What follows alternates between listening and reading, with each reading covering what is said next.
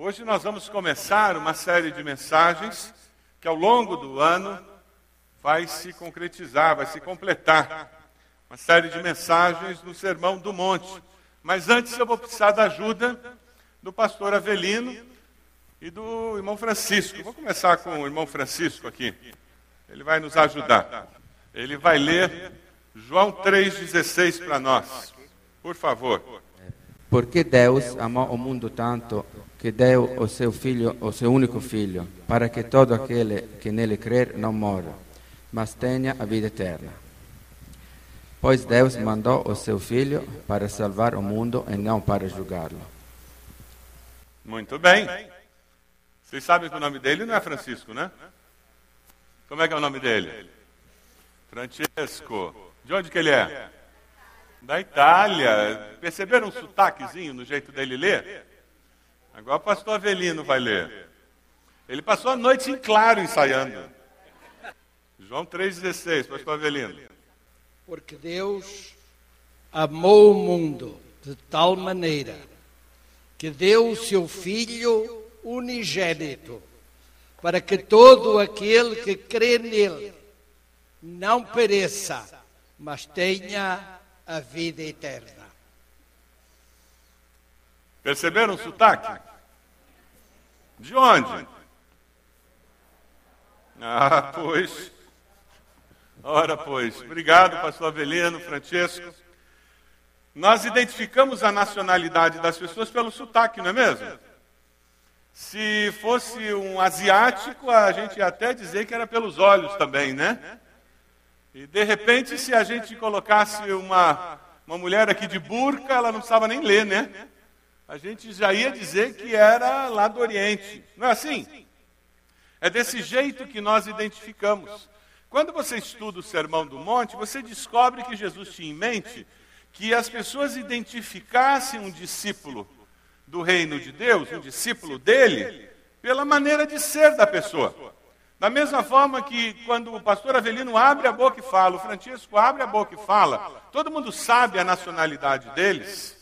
Jesus queria que ao chegarmos num lugar de comércio, que ao nos relacionarmos com pessoas, ao abrirmos nossa boca, ao fazermos negócios, que ao, ao agirmos de qualquer, em qualquer momento, que as pessoas dissessem: esse aí é discípulo de Jesus. Então, quando você estuda o Sermão do Monte, quando você aprende sobre o conteúdo do Sermão do Monte, o que nós estamos fazendo é descobrindo o que Jesus tinha em mente quando ele falava em nós sermos discípulos e a expectativa que ele tem com relação ao discipulado cristão. O título dessa série de mensagens no Sermão do Monte é Discípulo Radical. A ideia é que nós sejamos, de uma forma radical, discípulos de Jesus assumidos. Numa sociedade em que não existe verdade absoluta, uma sociedade em que todo mundo é politicamente correto, Jesus nos desafia a termos posturas radicais, convicções firmes, e ele vai nos confrontar ao longo de toda essa série com algumas situações complicadas. E nós seremos desafiados a dizer ou eu sou um discípulo ou não sou. Não tem como ficar em cima do muro. Esse é o grande desafio do estudo do Sermão do Monte. E durante o mês de janeiro, na primeira etapa dessa série no Sermão do Monte, nós vamos estudar as bem-aventuranças. Precioso conteúdo durante todos os domingos do mês de janeiro e, e, vai transbordar no mês de fevereiro, o primeiro domingo do mês de fevereiro também. Nós vamos estudar essas bem-aventuranças que nós lemos hoje cedo, no começo do culto. Nós chamamos essa série de mensagens das bem-aventuranças com uma pergunta. Se você olhar no cantinho da capa da revista IBB, você encontra a pergunta. Qual é a pergunta que está lá? Quem é feliz? Ah, na sociedade pós-moderna cai bem essa pergunta. O que é felicidade? Quem é de fato feliz? Será que o Ike Batista é feliz? Pelo menos a imagem que ele passa é que ele é muito feliz, né? Mas será que ele é feliz? E será que ter dinheiro faz alguém ser feliz? Ter sucesso é sinal de felicidade? E nós vamos descobrir que Jesus, quando ele fala sobre esse discípulo radical, ele se preocupa em deixar muito claro esse assunto. É interessante porque antes de falar das situações da vida que ele vai falar depois, ele começa o assunto do discípulo radical tratando essa questão de felicidade, porque ele sabe que existencialmente nós seres humanos temos muita dificuldade com esse tema de ser feliz ou não ser feliz. Ah, eu não estou me sentindo feliz. Ah, eu não estou. Eu vou para o culto, não me sinto feliz, então eu não vou mais. Ah, eu fui na classe da escola bíblica, não me senti muito bem, então eu não vou mais. Ah, eu vou na célula, não me sinto bem, então não vou mais. Conhece? Já ouviu isso em algum lugar? E por que essa questão de me sentir feliz é tão importante e nós valorizamos de uma maneira exagerada na nossa sociedade contemporânea, nós temos transformado a nossa vida numa coisa totalmente incerta, instável e impossível de ser vivida. Quem é de fato feliz? O que de fato é a felicidade? Durante todo esse mês de janeiro, nós vamos aprender com Jesus sobre quem de fato é feliz e o que é de fato ser feliz. Hoje à noite, o pastor Calixto vai começar a compartilhar conosco, falando sobre bem-aventurados os que choram. Por isso que a capa do boletim tem essa coisa aqui que assusta qualquer um, né? Felizes são os infelizes. Você está chorando, que bom, você é uma pessoa feliz então. queria recomendar, se você faz parte dos grupos de um culto, do grupo de um culto, eu queria recomendar você a quebrar um paradigma hoje. Você sofrer assim, um trauma existencial e começar a vir à igreja duas vezes no domingo. Uau! Radical mudança. Quem sabe no começo do ano você faz uma decisão existencial de mudança. Eu vou à igreja duas vezes no domingo. Será que eu sobrevivo? Overdose de igreja. Venha ouvir o que o Senhor tem para você.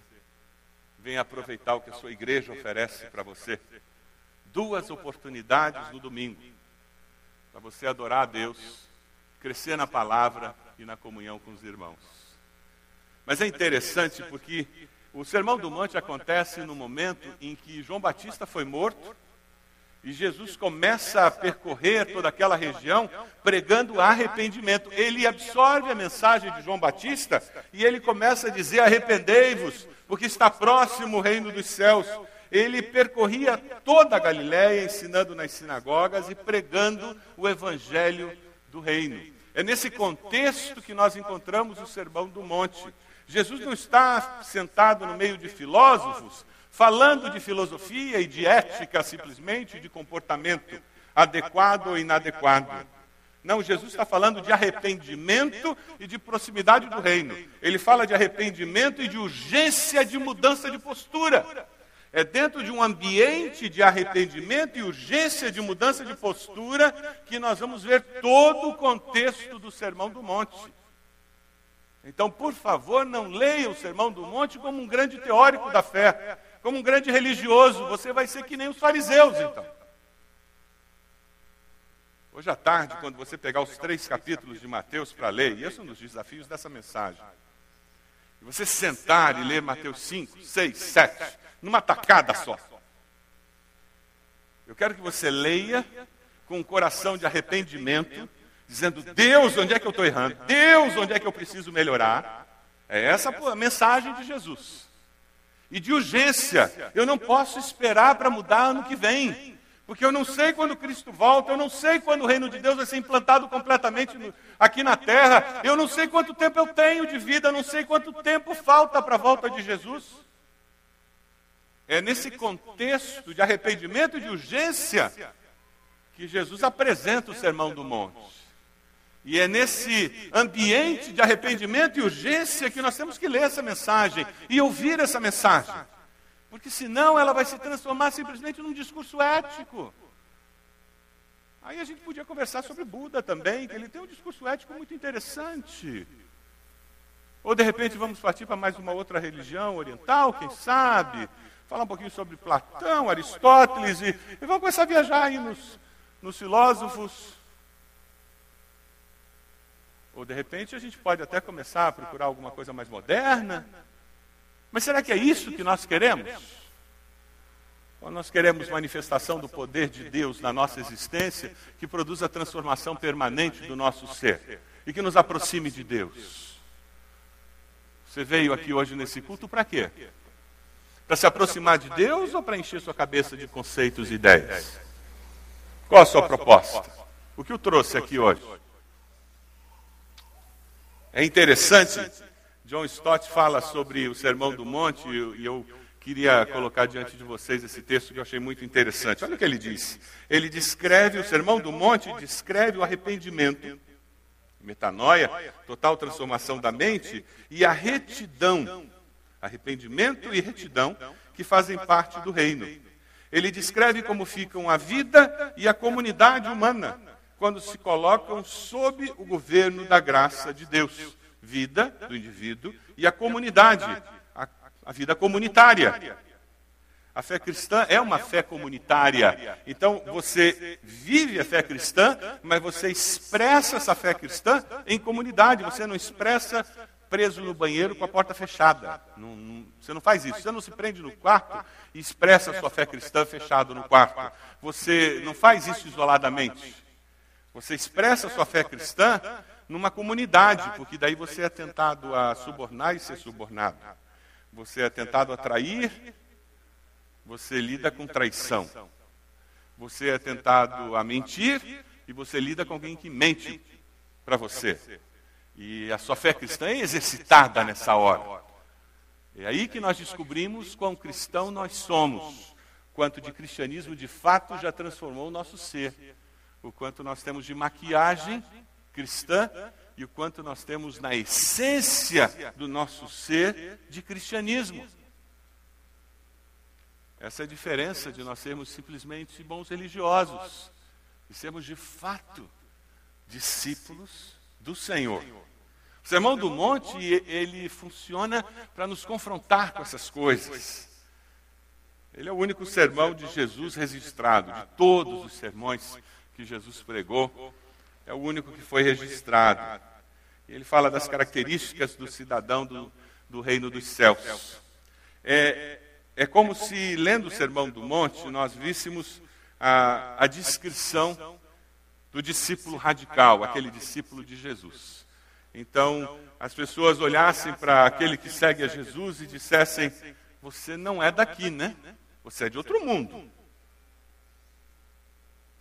Quem segue a Jesus como discípulo radical, alguém que se identifica com o Sermão do Monte, deve ouvir de colegas de trabalho, de escola, vizinhos, parentes que não seguem a Cristo, de vez em quando essa afirmação. Alguém deve dizer: Você não parece que é do outro mundo porque você vai ter valores que de fato são de outro mundo. Você não é alma penada, mas você é cidadão do reino dos céus. Amém? O Sermão do Monte nos faz pensar nisso e nos faz assumir essa identidade. A ênfase do Sermão do Monte está em quem nós somos e não no que nós fazemos. A nossa sociedade ela concentra muito no fazer e em detrimento do ser. O foco está em quem nós somos, no ser, sem deixar de fazer. Existe um equilíbrio na vida cristã. Ah, nós temos dois extremos na, no cristianismo histórico. Você tem aqueles que focaram tanto no ser que eles foram para os monastérios e eles entraram no espírito de contemplação. Então, o importante é ser e eu vou contemplar. Eu não falo com ninguém, tem algumas ordens religiosas até que eles são proibidos de falar, eles não falam. Entendendo que eles estão dando a ênfase no ser e a contemplação é o que interessa. Mas também nós temos um outro extremo, e no meio evangélico nós encontramos esse outro extremo de uma forma absurda, que é o ativismo religioso. Que quanto mais eu faço, mais aceito eu sou por Deus, mais amado por Deus eu sou, e mais eu mereço o cuidado, o amor de Deus e, e atenção, e mais eu sou valorizado na comunidade porque eu produzo para o reino de Deus. Que nós temos que buscar um equilíbrio na vida E nós temos que ser quem Deus quer. Aí sim nós podemos fazer o que Deus quer. Não adianta nada eu fazer o que eu sei que Deus quer que eu faça se eu não sou quem Deus quer. E não adianta nada eu ser quem Deus quer que eu seja se eu não estou fazendo o que Deus quer que eu faça. Eu não posso ser uma fonte que não dá água, e não adianta nada eu dar água que não seja de Deus. As duas coisas caminham junto. O povo de Deus é chamado de um povo diferente, e o Sermão do Monte deixa isso muito claro. John Stott, no, no seu livro sobre o reino de Deus, ele diz que a pior frase que um discípulo de Jesus pode ouvir de um não crente é: Mas você não é diferente das outras pessoas. Essa é a pior afirmação que alguém pode ouvir de uma pessoa não crente. Se você ouvir essa afirmação, por favor, chore. Coloque roupa de saco, coloque cinza na cabeça, jejue uma semana, se arrependa e peça a Deus que mude o seu jeito de ser, porque tem alguma coisa errada. Se aquele que não conhece a Deus não vê diferença no seu estilo de vida, alguma coisa está errada na maneira como você está passando a sua fé, vivendo a sua fé. A igreja, os discípulos de Jesus, tem que ser diferente da sociedade em que está inserido. Não tem que ser esquisito. Algumas pessoas acham que tem que ser esquisitos. Não, não. Ser diferente não é ser esquisito. Ser diferente é ter valores éticos diferentes, ter posturas éticas sabiamente diferentes, atitudes diferentes nos negócios, maneira de reagir e agir nos relacionamentos diferentes, que refletem os valores do outro mundo. Abra sua Bíblia, por gentileza, no capítulo 5 de Mateus. Vamos caminhar um pouquinho pelo Sermão do Monte? Vamos fazer um passeio pelo Sermão do Monte agora? Capítulo 5 de Mateus. Vamos lá. Você começa no versículo 3 a série das bem-aventuranças, que nós vamos estudar durante esse mês. Quem é feliz? E é interessante porque Jesus conclui dizendo que feliz é quem é perseguido. Já pensou que legal?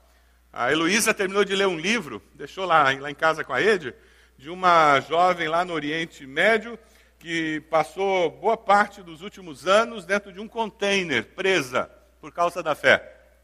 Na África, na Eritreia. Uma cantora evangélica que passou anos dentro de um container, naquele calor da África, por causa da fé que ela tinha em Jesus. E várias vezes ela teve a oportunidade de negar a fé e ela disse que não. Legal, né? E ela é feliz, porque ela foi perseguida pela fé. O que Jesus está dizendo? Veja o versículo 13. E logo depois que ele termina essa questão de felizes, bem-aventurados, ele fala sobre sal da terra, luz do mundo, que dá diferença, Aí ele entra no 17, falando sobre nós e o nosso relacionamento com a lei de Moisés. Versículo 21, ele vai tratar sobre amor e ódio, um tema tremendamente relevante, nossos relacionamentos interpessoais. Versículo 27, ele bate em cima de adultério. 31, divórcio, pessoas de compromisso e compromissos que são quebrados. Versículo 33, juramento, pessoas de palavra. Versículo 38, vingança. Minha vingança, diz o Senhor em Romanos 12. Depois, no versículo 43, ele fala sobre amar os inimigos. Deus não tem prediletos. Amar o amável, qualquer um ama. Amar os inimigos é outra história. Aí, lá no capítulo 6, nós já começamos com uma outra sequência. Versículo 1 ajuda os necessitados. Versículo 5, oração, como ter um relacionamento vivo com o Deus vivo. Versículo 16, Jesus nos fala sobre jejum, uma disciplina cristã esquecida e mal usada por muitos que lembram dela. Tem um livro na nossa livraria, Jejum Bíblico, muito simples, pequeno, mas que pode ajudar você a entender o que é jejum, para que jejum e como usar o jejum. Eu recomendo que você compre esse livro, leia e comece a prática de jejum regular na sua vida. Versículo 19, ele vai tratar, Jesus vai falar sobre a verdadeira riqueza. Onde é que está o seu tesouro? Ah, onde estiver o seu tesouro, aí estará o seu coração. Onde está o seu tesouro? Versículo 22, ele trabalha sobre a luz do corpo. Versículo 25, Deus e as riquezas. Ansiedade porque quem é que está no controle? Olha os lírios do campo. Capítulo 7. Jesus começa com um tema incrível: o mau hábito de julgar os outros. Olha o pedaço de madeira que está no seu olho, enquanto você está condenando o cisco que está no olho do outro, né? É tão fácil a gente condenar os outros e esquecer dos nossos pecados. Versículo 7, Jesus trabalha com o conceito da bondade de Deus. Façam aos outros o que você deseja que os outros façam a você. Versículo 13, os dois caminhos, caminho estreito, caminho largo, qual deles é o caminho que nós temos escolhido? A vida cristã tem que ser fácil. Dias de hoje nós vemos cristãos que acham que o triunfalismo cristão é o único jeito de viver vida cristã. Crente dirige carrão, mora em mansão e está com a conta bancária cheia. Isso é que é crente abençoado. Crente que não tem carrão, não mora em mansão e não tem dinheiro no banco, não é abençoado. Versículo 15: falsos profetas, eles estão por aí. E aí eu posso falar que é uma das lutas minhas hoje. Eu tô, completei dia 2 de janeiro 30 anos de ordenação ao ministério. Quando eu comecei o ministério cristão, não existia esse problema. Hoje em dia, a minha grande luta como pastor é que eu não sou o único pastor das minhas ovelhas. Eles são pastoreados por N pastores da internet e da televisão. E eles são influenciados pelas ideias desses pastores. E muitas vezes, por questão de argumentação, de carisma, ou por alguma outra razão, as ideias desses pastores têm mais força do que a explicação que eu dou pessoalmente ou de púlpito. E é complicado porque muitas vezes esses pastores são falsos profetas, que tudo que eles querem é dinheiro na televisão para pagar os programas deles ou seguir os ministérios que eles estão construindo para eles mesmos. Falsos profetas, eles estão por aí. E nós temos que aprender a identificar o momento em que Satanás, travestido de anjo de luz, engana até os escolhidos. É o que a palavra de Deus nos diz. Versículo 21. Quem entra no reino de Deus? Cuidado, cuidado com aqueles que estão cheios de religiosidade, mas não têm vida com Deus. Versículo 24, os dois alicerces. Que conclusão! Jesus termina o sermão dele com uma conclusão inesquecível. E o versículo 28 faz um comentário. A reação daqueles que ouviram o sermão, versículo 28, ele termina com uma observação. Eles viam a autoridade de Jesus. Unção de Deus que produz resultados, produz vida eterna. Essa é uma um voo por cima do Sermão do Monte. O meu desafio é que hoje à tarde você sente, pegue sua Bíblia e leia numa tacada só esses três capítulos. Assim você já leu três capítulos para sua leitura da Bíblia no ano todo. Conta, ganha crédito. Tá bom? Então você já, já antecipou a sua leitura, mas vai dar uma visão muito gostosa de todo esse sermão, como se você estivesse ouvindo Jesus pregar o sermão de uma tacada só. Agora abra ali em Mateus 7. Vamos ver o que está em Mateus 7, 24 a 27. Eu queria que a gente refletisse nessa conclusão de Jesus no Sermão do Monte.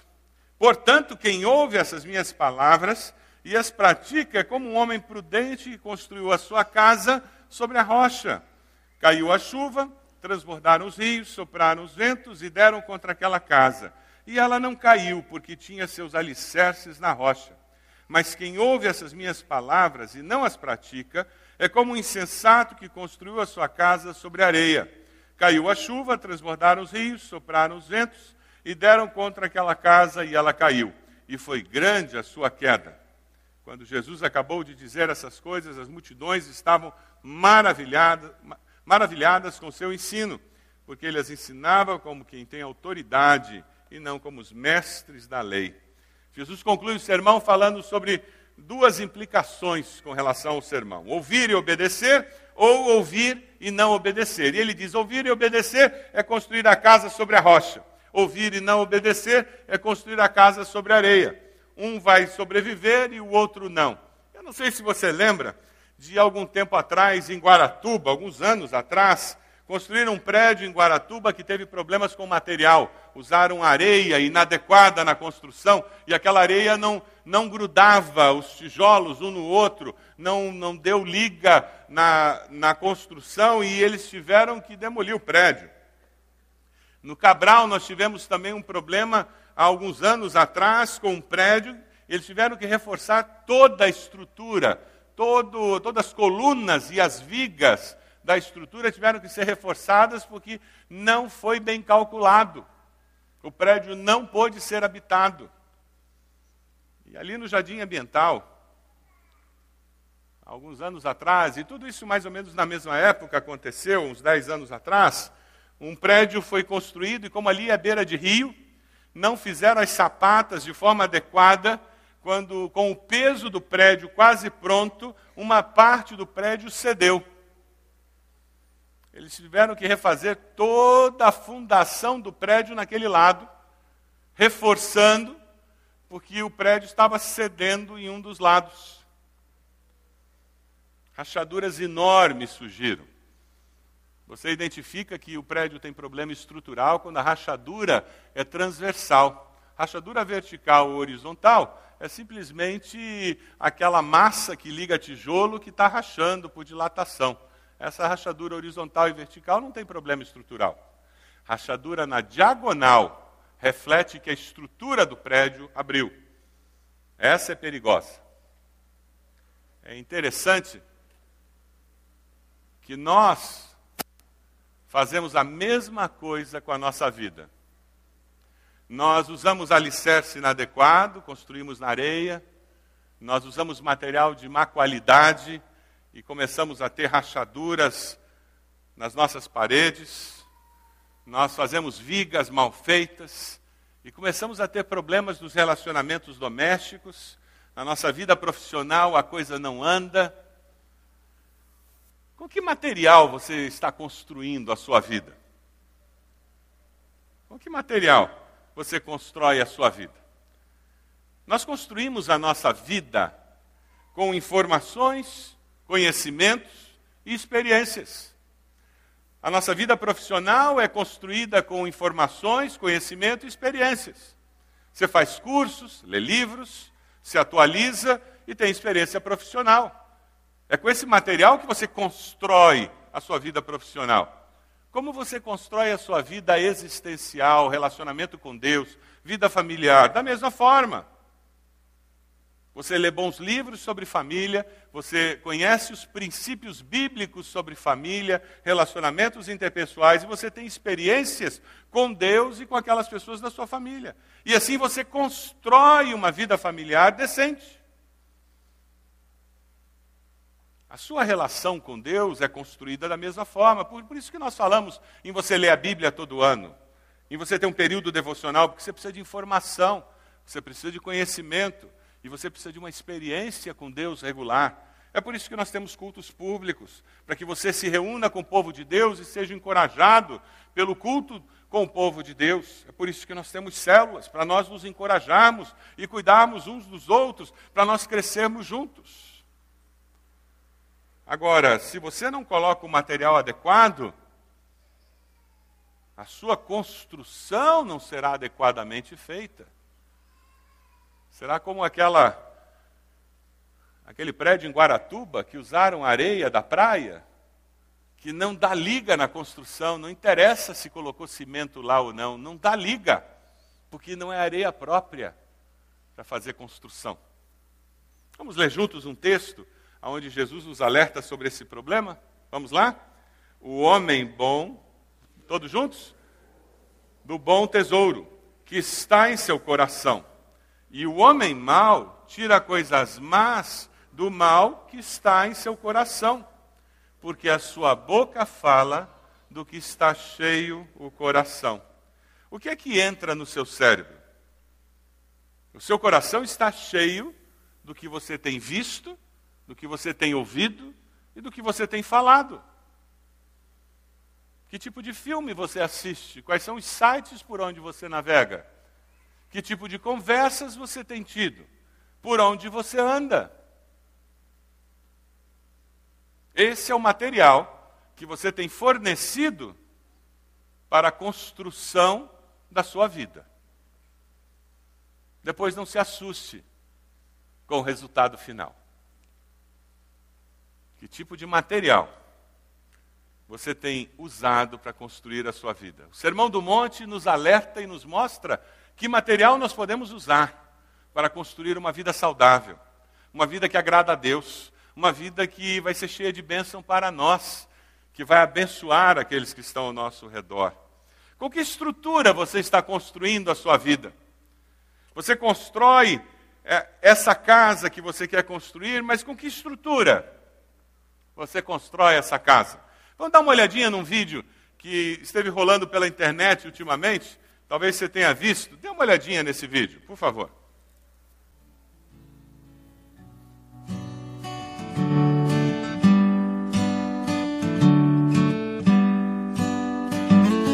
Derby é um jogo de futebol.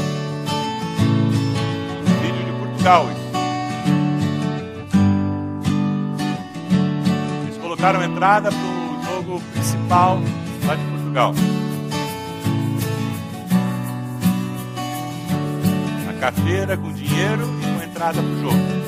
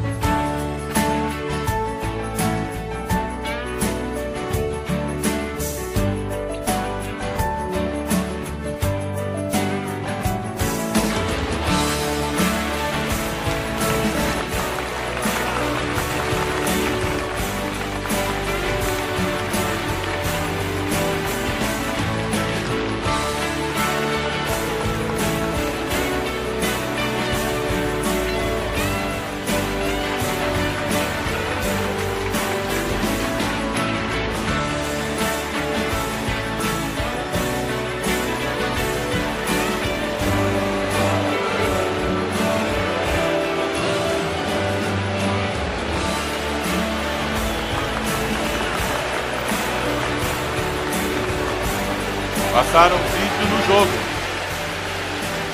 Eles estavam todos sentados juntos.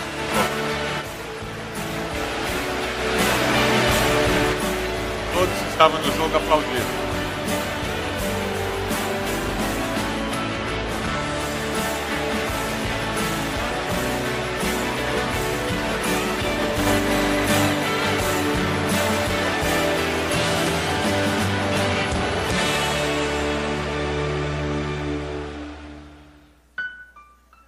95% devolveram a carteira com dinheiro e com entrada para o jogo.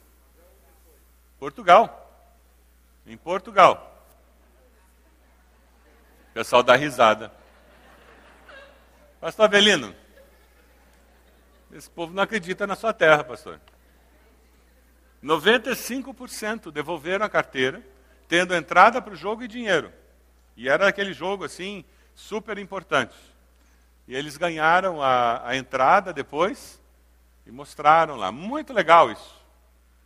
Sabe o que, que isso mostra? Essa estrutura para construir a vida. Esse é o maior desafio de qualquer pai e mãe. Se você conseguir construir essa estrutura nos seus filhos, você realizou a maior tarefa que você tem na vida dos seus, seus filhos: caráter. Construir caráter. O caráter é construído com convicções, valores, porque essas convicções e valores vão determinar a atitude, a postura frente à vida. Você constrói caráter quando ele rouba alguma coisa do vizinho e você faz ele voltar lá e devolver. Você constrói caráter quando ele conta uma mentira e você faz ele voltar lá e pedir perdão porque contou uma mentira. Quando ele conta uma mentira e você faz de conta que não foi nada, porque é bobagem, é coisa de criança, você destrói caráter. Você deforma caráter.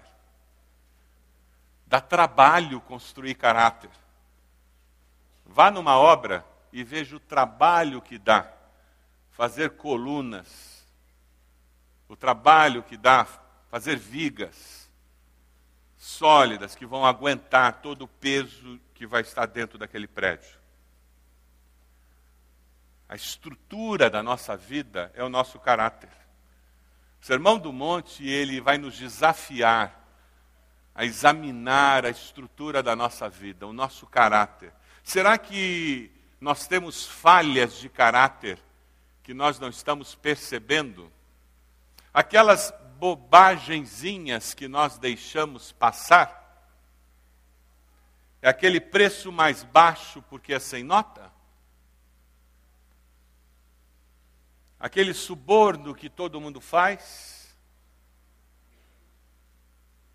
Aquele jeitinho dentro do Detran com um conhecido para pagar a multa, para eu não ter que pagar a multa, porque é uma vergonha pagar a multa? O que eles cobram de multa?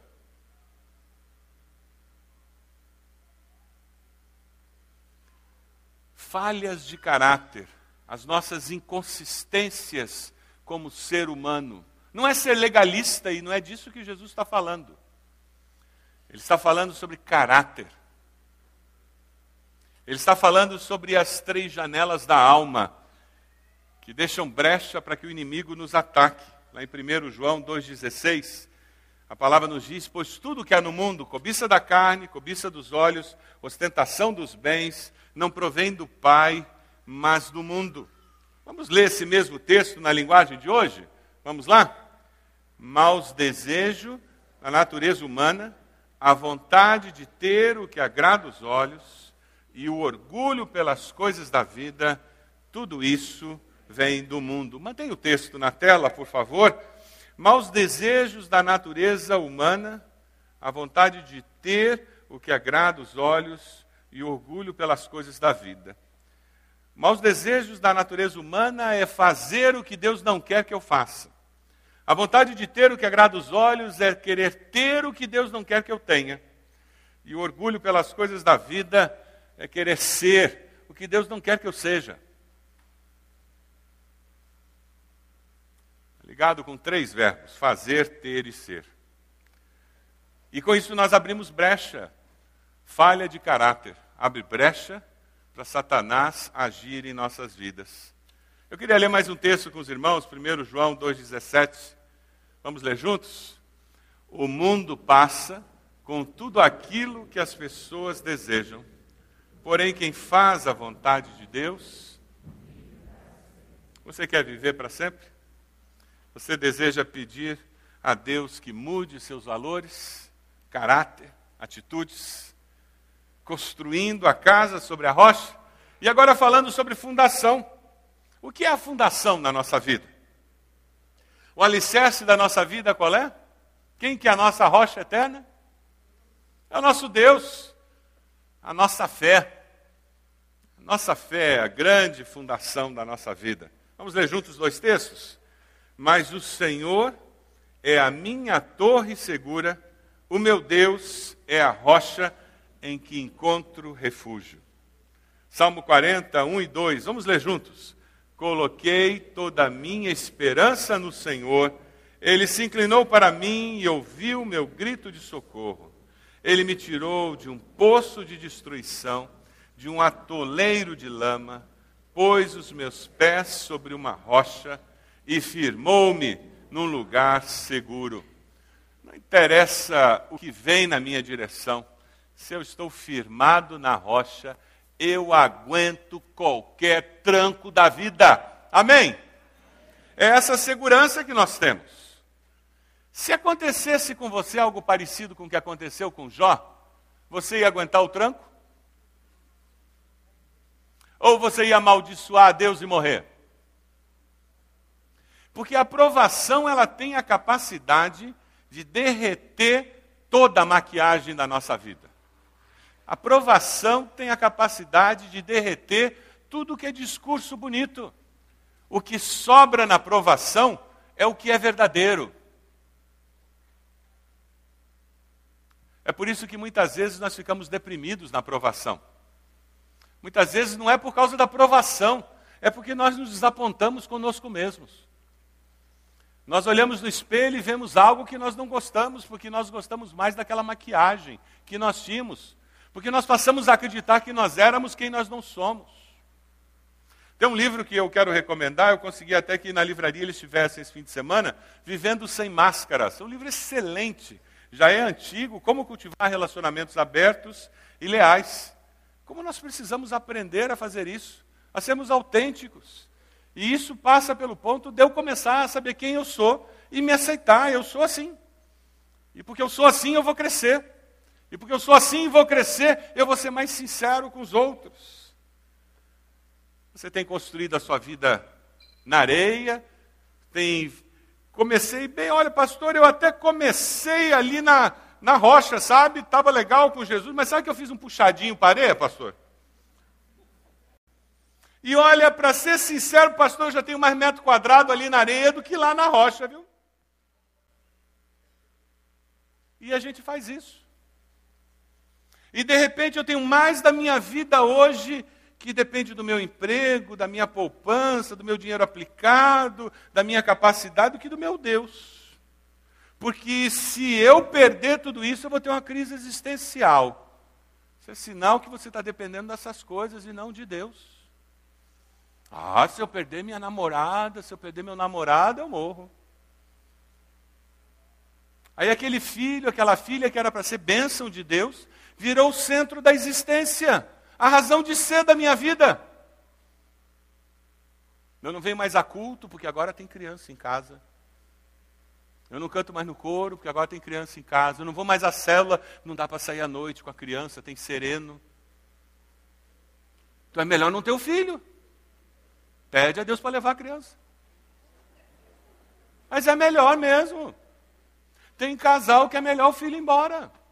Porque o filho chegou e a vida deles virou um inferno em volta do filho. O filho virou um bezerro de ouro.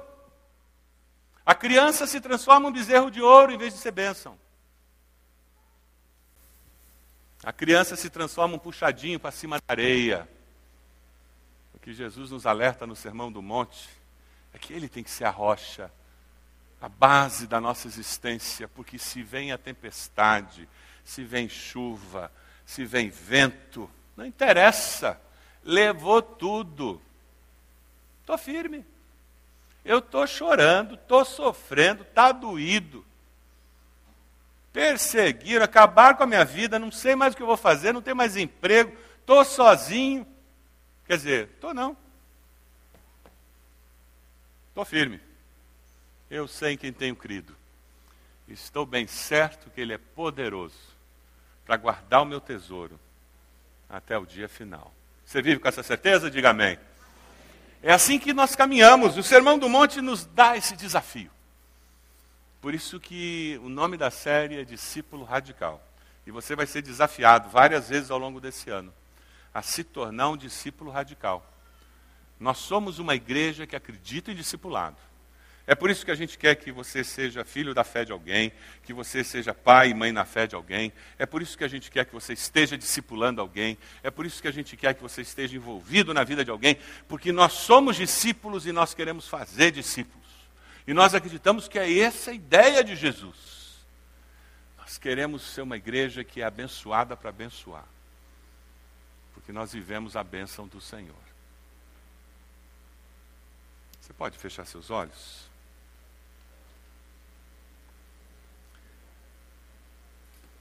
Eu queria fazer três perguntas para você responder no seu coração. Com que material você está construindo a sua vida? Que tipo de informações, conhecimentos e experiências você tem tido?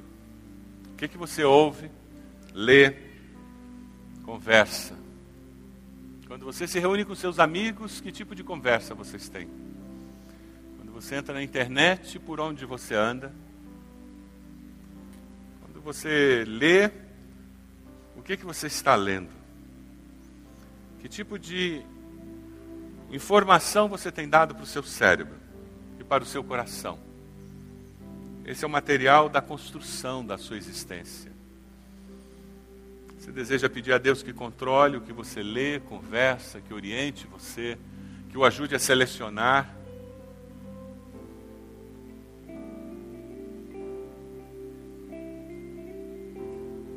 Com que estrutura você está construindo a sua vida?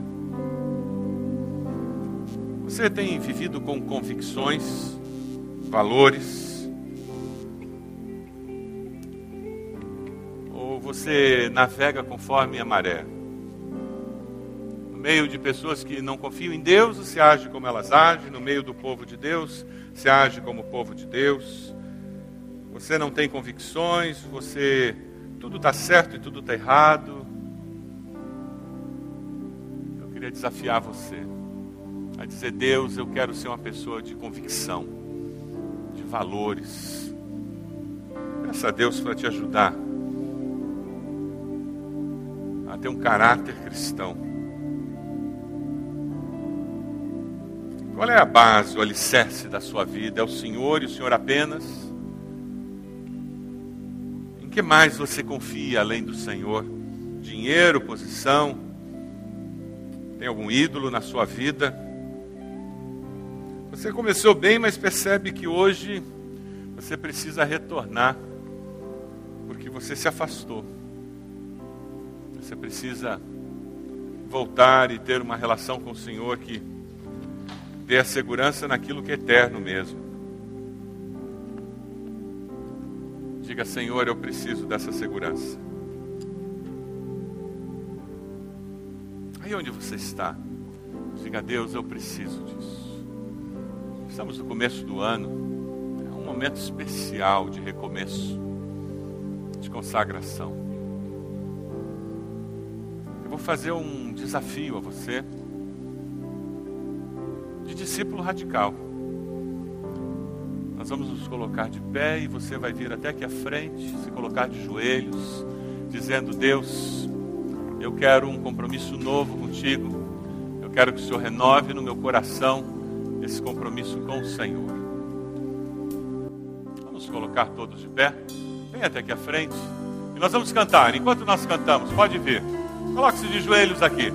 Tempo de consagração, tempo de dedicação ao Senhor. Tempo seu com o Senhor. Isso.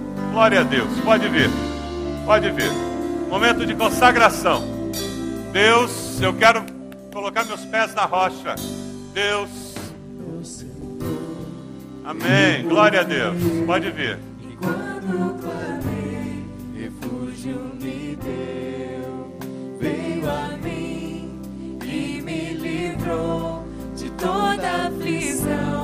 Seguro estou.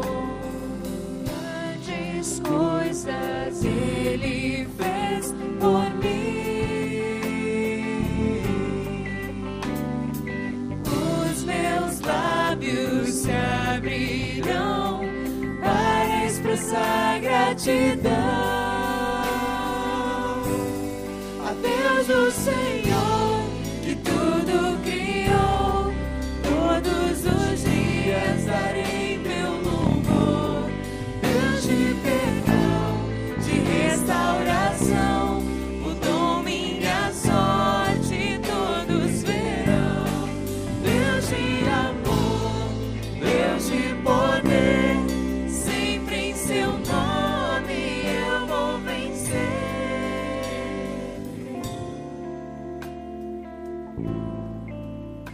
Várias pessoas já estão aqui. Deus está falando com você. Você está inibido? Pede a pessoa do lado para vir contigo. Tem alguém da sua célula aqui na frente? Vem aqui orar com ela. Ou de repente uma pessoa que você conhece, vem até aqui, ministra o coração da pessoa. Faça uma oração com a pessoa. É tão gostoso estar aqui. Alguém colocar a mão no ombro e fazer uma oração. Vem aqui. Povo de Deus, estamos em casa, somos família. Pode vir. Vamos cantar mais uma vez, enquanto cantamos. Pode vir aqui. Abençoe quem está por aqui. Vem cá fazer uma oração. No meu Senhor eu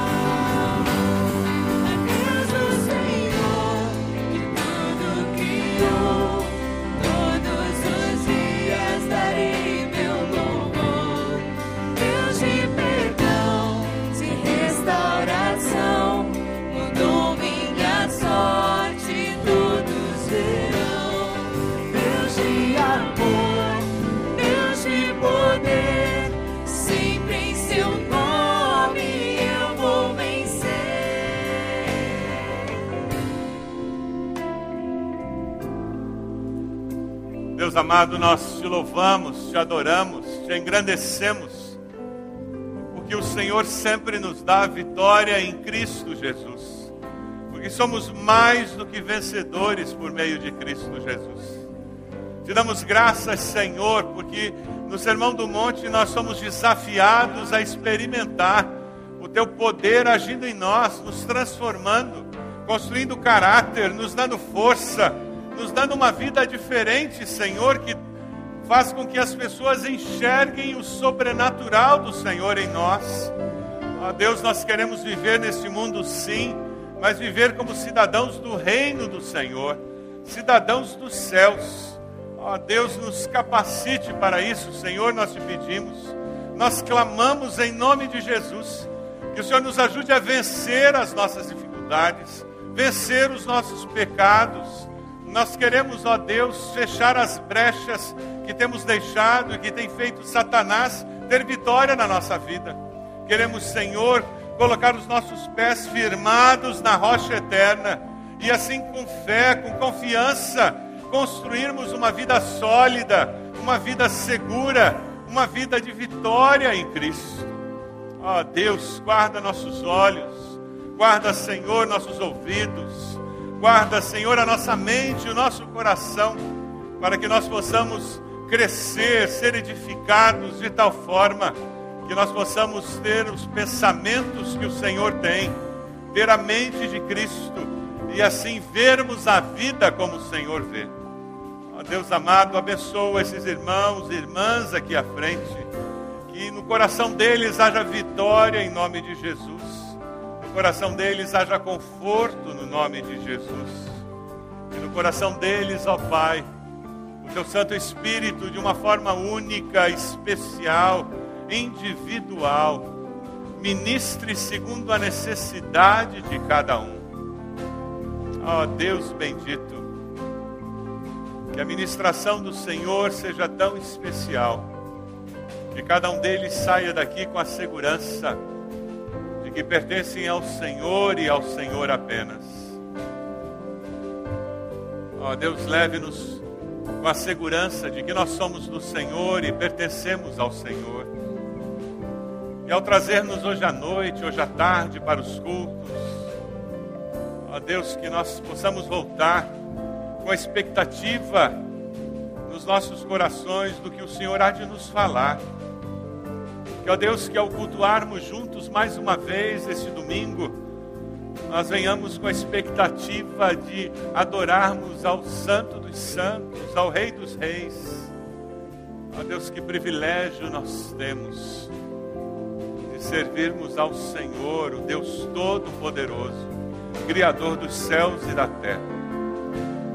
E nós te exaltamos nesse final de culto. E reconhecemos que o Senhor é o nosso Deus. No nome de Jesus. Amém, Senhor. Amém.